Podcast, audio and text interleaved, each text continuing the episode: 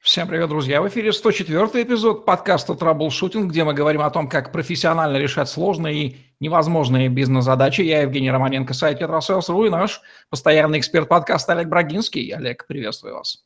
Евгений, доброго дня! Олег Брагинский, специалист номер один по траблшутингу в России и СНГ, гений эффективности по версии СМИ, основатель школы траблшутеров и директор бюро Брагинского, кандидат наук, доцент, автор двух учебников, 10 видеокурсов и более 750 статей, работал в пяти государствах, руководил 190 проектами в 23 индустриях 46 стран, 20 лет проработал в компаниях Альфа Групп. Один из наиболее просматриваемых людей планеты сети деловых контактов LinkedIn. Словосочетание тайм-менеджмент или управление временем плотно вошло в нашу жизнь и касается каждого, не обязательно даже менеджера.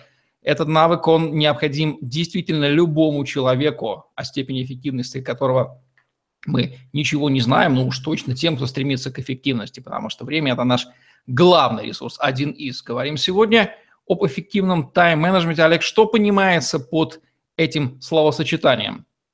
Управление временем или организация времени, тайм-менеджмент, э, это калька с английского тайм-менеджмент, это технология организации времени и повышения эффективности его использования. Когда говорят управление временем, слегка лукавят.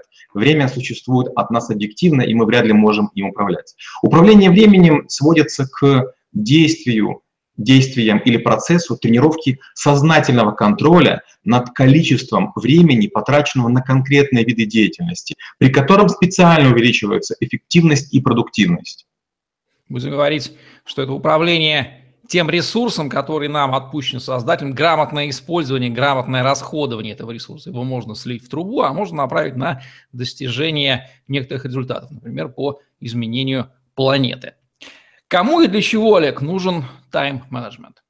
Тайм-менеджмент, я думаю, нужен в первую очередь достигаторам, карьеристам, а, людям, стремящимся жить на полную, и ленивцам, которые могут сделать жизнь неспешной, если упорядочат большую часть рутинных и регулярных, неинтересных для них задач. А что будет, если пренебречь тайм-менеджментом? Случится ли вселенская катастрофа? Ну или какая-нибудь катастрофа личного масштаба? Вот вы правильно сказали, скорее всего, будет катастрофа личного масштаба. Это прям точное определение. Почему? Во-первых, возникает неадекватная оценка собственных способностей, скорости работы, результативности и ожидаемых достижений. Второе, закрепляется свое несоответствие занимаемой позиции, должности или роли. Третье – это галопирует неумение контролировать потребности в мыслях, питании, общении, выражении эмоций, ну и так далее. Четвертое – это снижается производительность труда, мотивация. А, как следствие, зарплата не растет, повышения не видать, захлестывает безнадега и разочарование. И пятое, размазывается личная миссия. Для чего я живу, чем горжусь, что оставлю после себя, о чем будут говорить потомки. Итак, ни много ни мало тайм-менеджмент э, увязан с э, достижением целей в жизни и личным счастьем. Получается так, эту связь надо понимать. Давайте обозначим пять жирнющих ключевых проблем в управлении собственным временем. Ну, начнем с того, что время просто утекает сквозь пальцы непонятно куда. Первое, что приходит в голову. Что еще? А, я бы сказал, я скажу 5, естественно, но если можно, я воспользуюсь такой хитростью, будет еще и нулевая. Нулевая хитрость – это уверенность в том, что у вас с тайм-менеджментом все хорошо. Первое – это отсутствие работы, расписания на работу на день. Второе – это из-за нехватки времени какая-то рабочая часть завершается дома. Третье – это частые телефонные звонки и визиты посетителей не дают сосредоточиться на главном занятии, предназначении или основной выполняемой работе. Четвертое – это работа в условиях спешки, которая приводит к переутомлению, к стрессу, к срывам. И пятое – когда люди выполняют работу за других, поскольку им кажется, что они сделают ее лучше.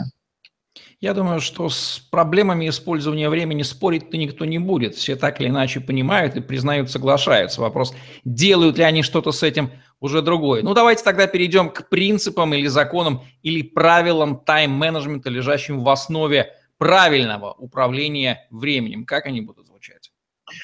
Управление временем может помочь ряд навыков, инструментов и методов, используемых при выполнении конкретных задач, проектов и целей. Ну, пять. Планирование и распределение, постановка целей и делегирование, анализ временных затрат, мониторинг и организация работы и последнее – составление списков и расстановка приоритетов. В общем-то, все, что касается грамотного использования, эффективности использования любого ресурсов и принципов использования времени, они примерно такие же, тоже не является секретом. Давайте разбираться. Типизация задач. А, вот эта известная матрица срочные и важные, 2 на 2. Это же один из основных инструментов управления временем. Как с ней работать? Один из основных да, инструментов, кстати, эту матрицу сейчас называют матрицей Эйзенхауэра, не знаю, правда или нет – но идея в том, что да, у вас есть два измерения – срочность и важность, и есть срочные и важные задачи. Обычно вы их исполняете сами. Срочные, менее важные задачи, их можно перепоручить другим лицам. Менее срочные тоже важные. Вам не обязательно решать сразу, а, но можно решить их чуть позже, но все-таки сами. И менее срочные, менее важные задачи – это умение полностью и навсегда перепоручить их решение другим. Как с этим работать? Есть некое продолжение этой матрицы. Подумайте, а будет ли иметь э, вот то, что вы делаете, долгосрочные последствия? Или вы сейчас в угоду кому-то совершаете некие действия? Способы, методы, технологии управления временем, кроме этой матрицы, или инструменты, здесь очень тонкая грань, давайте вот эти вот классы вещей распределим и озвучим. Ну, в первую очередь, это техника хронометраж. А, она реализуется для контроля за расходованием времени. Как это работает? Вы берете тетрадку и начинаете записывать время начала каждой работы, можете даже не записывать время окончания. Недавно я тестировал а, одно устройство, его делают ребята из Сибири. Это такой многомерный, может быть, куб, тетрайдер и так далее, где каждая грань, вы наклеите на нее вид активности. И начиная любое действие, вы переворачиваете. Называется таймфлэп. И вот, когда я несколько дней с ней посидел, я понял, что невзирая на то, что считаю себя человеком там, слегка эффективным, я тратил много времени не на то. Это очень интересная техника. Следующий метод Паретта. Нужно стараться прилагать усилия там, где они дают наибольший результат. Следующее – это самоменеджмент, самостоятельная организация собственного времени. Нельзя позволять себе скулить, скучать, печалиться, а, бездельничать. Есть книги, есть какие-то вещи, которыми можно заполнить свою жизнь, а, заранее накачать каких-то обучающих фрагментов наших подкастов, например, а, сделать подборку каких-то статей, сохранить заметки, что-то что еще, чтобы в любую секунду знать, чем занять в случайно освободившееся время. Дальше это ABC-анализ, ну, не нужно объяснять. И метод помодора, когда вы увлекаетесь решением одной задачи и ни на что другое не отвлекаетесь, пока ее не завершите. Как и при бытовом управлении личными финансами, человек, который бросается в тайм-менеджмент на любительском уровне, сразу начинает использовать разного рода программки, ограничивающиеся функцией учета личного времени, хотя и на уровне вообще его отсутствия, и это тоже здорово. Какие такие вот программы могут позволить понять, снимать фотографию рабочего дня без необходимости сидеть и вот каждые 15 минут отрываться на то, чтобы записывать? Это же очень тяжело себя заставить. А, в свое время я был директором по процессам крупнейшей финансовой организации СНГ, и я придумал такую программу, назвал ее «Кнопки». Эта программа была написана мной на Дельфи, она занимала внизу э, два ряда таких вот кнопочек. Для каждой кнопочки в, в ini-файле можно было прописать название операций. И что я делал для себя и коллег? Мы, начиная любую операцию, просто нажимали кнопочку. А эта программка собирала журнал, где было видно, с какого компьютера, в какое время, какая была запущена операция. Но обычно двух недель хватает для того, чтобы понять, что есть некоторые вещи, которые занимают крайне мало времени – с точки зрения работы, но дает большой результат. Я не использую сторонних программ, я обычно пишу их сам. Известно, что иногда мы испытываем колоссальное психологическое сопротивление любого рода отчетности и самоконтроля, потому что боимся увидеть ту неприглядную, мягко говоря, картину, которая есть на самом деле. Это касается и здоровья, личных финансов, и времени. Какие чудовищные откровения, открытия неприятнейшие для себя может а, совершить человек, который, стиснув зубы, нам неделю поучитывал, делал фотографии рабочего дня? Что он может обнаружить? Самое неприятное, что он может обнаружить, это то, что он стал одиноким, брошенным, потому что он а, время потратил ни на семью, ни на родных, ни на близких, ни на коллег, и поэтому его больше не зовут, не приглашают, ему не раду. Первое. Второе – это то, что он не сделал существенного продвижения. То есть толкать вагон и сдвинуть там, состав – это две разные вещи. И количество приложенных усилий не всегда гарантирует результат. И третье, человек может вдруг понять, что его слишком тяготит вообще а, попытка самоуправления временем. То есть как будто бы ты берешь сам себя за уши, таскаешь, левее и правее, думаешь, боже мой, какой абсурд, вообще чем я занимаюсь? Если он обнаружил, что он 70% времени проводит в социальных сетях, это э, что с ним случится? Не проклянет ли он себя на всю оставшуюся жизнь? Да, такое возможно, но с другой стороны, важно не уходить в крайности. Вот все-таки жизнь слишком коротка, чтобы жить по расписанию. Можно себе позволять и социальные сети, и все что угодно, точно даже как колу, чипсы, которые вредны, вредны для здоровья. Только делать это умеренно и осознанно. Одно из важнейших качеств, в том числе тайм-менеджмента, это, с одной стороны, чувство меры, понимать, много или мало потратил я усилий, а с другой стороны, понимание, к чему приводит то, что я делаю. Ведь э, вот нет ничего лучше, чем сравнить себя с остальными с одноклассниками, с одногруппниками, с коллегами. Если достигаешь больше, ну ленись. Но если достигаешь меньше, не ной на жизнь, а начинай развиваться. Если есть люди, которые оправдывают свою тотальную патологическую неспособность управления временем своим особенностям характера, психотипом, дескать, я такой вот иррациональный, меня эти рамки не загнать, э, где они самообманом занимаются? Ну, во-первых, мы все слишком увлечены собой. Каждый человек нравится себе в зеркале. Это защитная функция а, мозга. Каждому человеку кажется, что он высоко организован. Ну почему? Потому что он сам контролирует себя. То есть, когда я бегу, мне кажется, что я бегу быстрее всего. И вот э, нет ничего хуже, чем быть самодовольным. Если я уверен в том, что я и так хорош в тайм-менеджменте, это первый признак того, что, наверное, я сам себя заблуждаю, сам себя обманываю, сам себя пытаюсь эм, успокоить. А вообще есть пределы тайм-менеджмента? Также можно дойти до крайности, что каждые пять минут оценивать на предмет эффективности и превратить тайм-менеджмент в самоцель. Я видел э, китайские фабрики, корейские фабрики, где э, невероятно эффективно работают люди низового звена. Но если с ними потом попытаться поговорить, они и слов не могут связать. То есть а, эффективность тела забирает эффективность мозга. Я уже говорил, что важно чувство умеренности. То есть нельзя в эффективности уходить слишком глубоко. А, у нас с вами есть много подкастов, где мы рассказываем о скоронавыках. Вот учиться быстро говорить – это хорошо, потому что можно говорить 80 слов в минуту, а можно 110. И скорость потока информации в полтора раза увеличивается. Можно научиться набирать в 5 раз быстрее. А, можно учиться читать в 10 раз быстрее. Вот это имеет смысл. А засекать себя секундомером – это смешно. Знаете почему? У вас больше времени в течение дня будет уходить на посмотреть на секундомер и нажать на нем кнопку. Как делегирование, о котором у нас с вами есть отдельный выпуск, помогает в тайм-менеджменте? У евреев есть такое понятие – чужая работа, то, что обычно делает другой человек. Он за это отвечает и даже может быть вознаграждаем. Считается глупым, неразумным, недальновидным пытаться выполнить это самому. Когда я работал во Франкфурте на компанию «Большой четверки», то вечером как-то подточил себе карандаш и сложил принадлежности а, в специальные выемки выдвижной лоток стола. Утром были разборки, и меня оштрафовали, потому что уборщица посчитала нужным пожаловаться, пожаловаться, что я лишил ее части работы и выразил недоверие ее квалификации. Для меня это был шок, но и прекрасный урок. Второй урок из этой же серии я получил, когда был назначен начальником службы безопасности банка, и мы с коллегами расследовали сложную финансовую мошенническую пирамиду.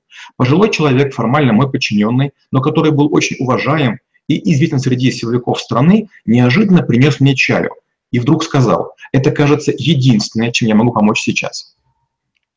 Как экономист добавлю, что тайм-менеджмент идет рука об руку, или даже это другая просто а, сторона монеты под названием разделение труда. Если вы что-то делаете хорошо, лучше посвящать все время этому занятию, не отвлекаться на другие, потому что производительность, ваша эффективность будет падать. То есть глубокие экономические обоснования здесь, безусловно, есть. Как распределять задачи в течение дня, Олег, рабочего с учетом физиологических циклов, работоспособности в разное время суток режима? Есть несколько хитростей. Первое – это планирование нужно делать. Это подготовка к реализации задач и упорядочение рабочего времени. Если вы будете тратить минут 10 на планирование времени ежедневно вечером, то на следующий день вы сэкономите от 1 до 2 часов. Для рационального использования времени необходимо прежде всего четко уяснить свои основные функции, задачи и бюджет времени. Основой плана использования вашего времени должен служить вас ваш перспективный план, чего вы хотите достичь, подготовиться к экзамену, сдать э, сертификацию на яхтсмена и так далее. Вы правильно сказали, что нужно в течение дня выявлять промежутки наивысшей работоспособности. Скажем, китайцы даже в наших офисах российских что делают? После еды ложатся спать или под столы, или на столом и спать 30-40 минут, повышая свою трудоспособность. Вот нужно понять, что я повышаю. Кофе Вряд ли. Сладкое? Вряд ли. А вот спорт вечером? Наверняка. Если я правильно понял, то понятие тайм-менеджмент, оно не может существовать в отрыве от понятия цели оконечной, ради чего мы вообще занимаемся менеджментом, потому что именно с точки зрения ее эффективного достижения а, наиболее, наиболее быстрого или с наименьшей затратами ресурсов а, или наименее дешевого имеет значение распоряжаться ресурсом времени. Безусловно, конечно. Вот э, если вы выйдете сейчас э, просто так из дома погулять, вы никуда не придете. Почему? Цели нет. А если вы, допустим, захотите увидеть памятник, не знаю, а, Лермонтову или, не знаю, там, собор Казанский, вы до него дойдете. Почему? Потому что вы не будете совершать лишних шагов. Чем быстрее вы поймете, куда идти, что ваша цель, тем быстрее вы сделаете первый шаг, тем быстрее будет ваше движение, тем скорее вы достигнете. Тогда в ситуации бездельного такого а, праздного бодрствования, ну, например, где-нибудь в отпуске на даче, имеет значение там тайм-менеджмент или его можно запросто выбросить, он а, безболезненно? Смотрите, ну тайм-менеджмент не должен быть, знаете, вот есть такая штука, называется электроповодок, когда вы одеваете на собаку или на какое-то другое животное поводок, и если оно убегает далеко, вы нажимаете кнопку или срабатывает автоматика, и животное вынуждено вернуться в зону досягаемости хозяина. Вот то же самое с собой. Ну, зачем над собой издеваться? Если вы будете пытаться слишком много читать, слишком много, не знаю, прыгать со скакалкой, в конце концов вам это опостылит. Не делайте ничего, ну, чересчур, сверх меры. По каким маркерам можно увидеть, что у себя или у другого серьезные проблемы с тайм-менеджментом? Как это будет проявляться? Правильное слово «маркеры». Ну, в первую очередь, это беспокойство и сомнение в возможности успеть и уложиться в срок. Второе – это увлеченность будничными вещами и не продвигающая вперед рутины. Третье – это нехватка времени на детей, родных, любимых, близких или тех, кто хочет вашей поддержки. Четвертое – оправдание постоянное, почему я чего-то не успел делать или почему за что-то браться не буду. И пятое – это несбалансированная жизнь, нехватка общения, отказ от спорта или повышение веса. Есть ли какие-то особенности тайм-менеджмента у мужчин и женщин?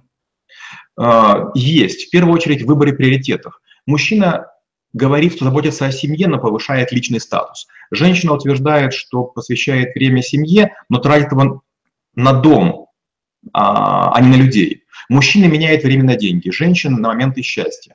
Мужчина резво начинает и очень быстро сдувается. Женщина долго думает, спокойно стартует и чаще доводит дело до конца. Мужчина пашет, опустив голову, не замечая возможностей справа и слева. И обижается на женские советы, которые часто бывают правдивы. А женщина постоянно вертит головой во все стороны, успевает больше, хочет подсказок, но мужчина слишком увлечен собой и их не дает. По какой системе количественных и качественных показателей можно измерить эффективность личного тайм-менеджмента? Ну, мы с вами уже много раз говорили, что не измеряется, то не улучшается, и не занимайся тем, что не, не можешь измерить. Я знаю много методик, а с момента, когда меня стали называть гением эффективности, авторы меня заваливают статьями, книгами и новейшими наработками. Я меряюсь лишь собой и занимаюсь уплотнением личного времени. Сначала читал по полкниги в день, потом по книге в день. Читать, сейчас читаю по три за два дня. Хочу перейти к 15 за неделю, потом будет еще больше. Ежедневно пишу статью. За последние два года опубликовал 450. Это больше, чем за предыдущие 20 лет. Эти 450 статей сейчас занимают 888 страниц и содержат 1,57 миллиона знаков. Я довел скорость слепого набора до 560 клавиш в минуту. Это 8,5 символов в секунду. Каждый день пишу по 30 слайдов презентации для школы трэблшутеров. На выходных читаю, э, вот на этих выходных, лекцию под номером 83. Всего для школы сделал за последние два года 7800 слайдов. Мы сами сейчас пишем 104 подкаст за 56 недель. То есть все, что я делаю, имеет метрики. Я их помню и собираюсь побить свои же рекорды. Кроме этого, какие еще правила тайм-менеджмента есть у Олега Брагинского? Единственный дополнительный ресурс это сон, только от него можно отщипывать недостающие моменты. Второе – это тело – это источник возможностей, ему необходимо правильно питаться, отдыхать и нагружаться спортом. Третье – близкие не должны быть участниками гонки, для них нет нормативов, замедляющих, э, вернее, надо замедляться и жить э, в их ритме. Четвертое – нужно бороться с навязыванием ценностей и задач, э, не бояться отказывать, невзирая на шантаж. И пятое – все, за что не платят, не имеет ценности. Причем плата – это не всегда деньги – Другой, если не хочет что-то делать взамен, значит, это не стоит ваших усилий. Некие лайфхаки, может быть, интересные штучки, которые вы используете в тайм-менеджменте, или все подчиняется, в общем-то, перечисленным правилам? Ну, во-первых, поменьше гаджетов и электроники. Вам должно хватать головы, потому что вы быстрее думаете, чем набираете руками в строке поиска. Второе. В машине всего лишь две педали управления, поэтому не ставьте более двух целей за период. Правило 24 часов. Дайте результат за сутки до срока. Четвертое. Разговаривайте, договаривайтесь, сообщайте, объясняйте. Пятое. Контролируйте прогресс и промежуточные результаты у ваших смежников. Обучение и практика тайм-менеджмента рука об руку идет с дисциплиной. Как это делать и делать ли это в течение всей жизни? Да, и простой вариант – это добавлять себе одно обязательное дело регулярно. Допустим, вы вдруг решили, что я хочу стать эффективнее. Начните приседать 10 раз в день и продержитесь так две недели. Потом добавьте прочесть 5 страниц в день и две недели продержитесь. И вот так постепенно вводите контролируемые привычки в жизнь. И чем их будет больше, чем они будут осознаннее, чем они будут продвигающие, тем дальше вы уйдете.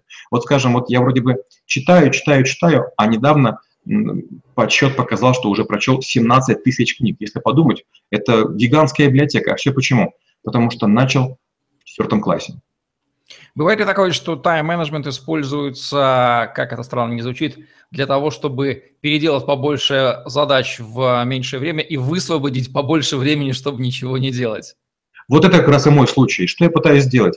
Я частенько делаю что-нибудь наперед. Опять же, чего греха таить? Мы с вами записываем по три подкаста, а выкладываем один. Получается, мы делаем больше работы, а потом мы с вами будем или э, заняты внуками, или слегка мертвы, а наши подкасты еще будут автоматически выходить. Какие книги вы рекомендуете в области тайм-менеджмента русско- и англоязычных авторов? Если позволите, я понаглею. Я настолько много пишу статей, что уже рекомендую только свои статьи и видео. Ну, в издании New Retail есть две статьи, которые рекомендую. Они набрали, по-моему, каждый там по 500 примерно лайков. Это прокрастинация, как узнать и победить. И вторая, управляем временем, как истребить 20 хронофагов. Дальше есть неплохой, неплохая заметка с, с Виталием Говорухиным – «Жить интересно». Мотивирует результат, а не задумка. Вдохновение – это оправдание бездельников. И два видео. Наш с вами подкаст номер три, он называется «Личная эффективность трэблшутера». И есть еще видео для Нетологии, называется «17 советов по управлению временем». Каковы особенности тайм-менеджмента в Европе, Азии, Америке и России? Вот это, кстати, тема бесконечна, на нее можно говорить э, долго. Скажем, в Африке есть такой термин «маньяна». Это означает «когда-нибудь». А, скажем, в испаноязычных странах, особенно в Латинской Америке, а, есть термин, который говорит, означает «завтра», или там не парься, акуна матата, но это не означает, что будет сделано, то есть это не является обещанием сделать.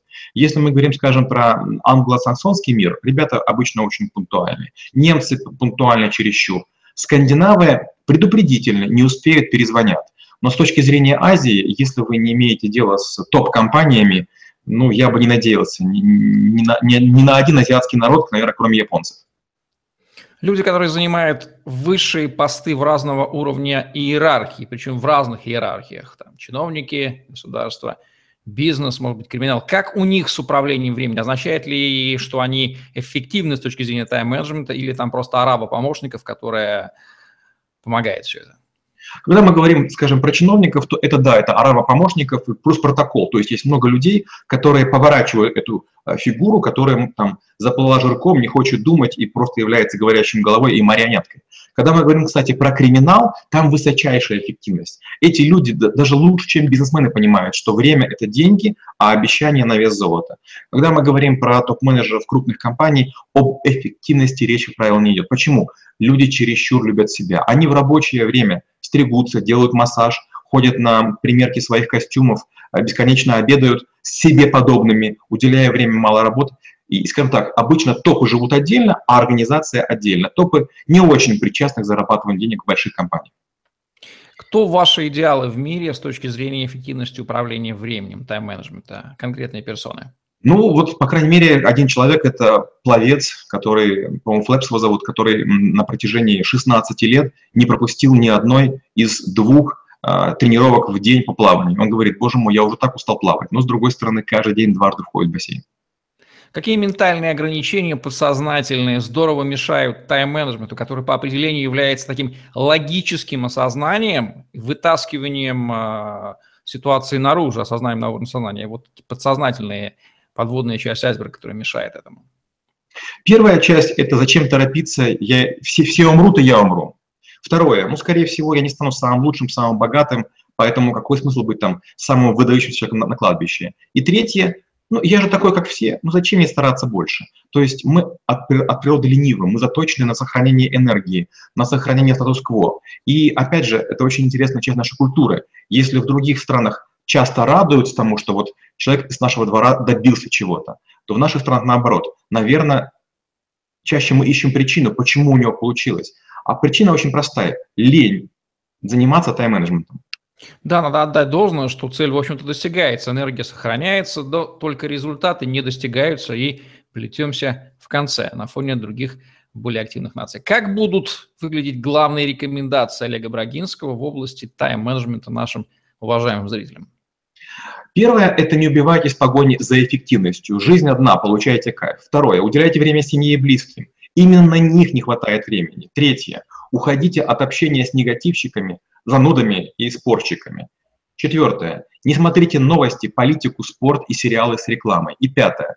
Отдавайтесь каждому делу на 100% и не будьте рабами гаджетов.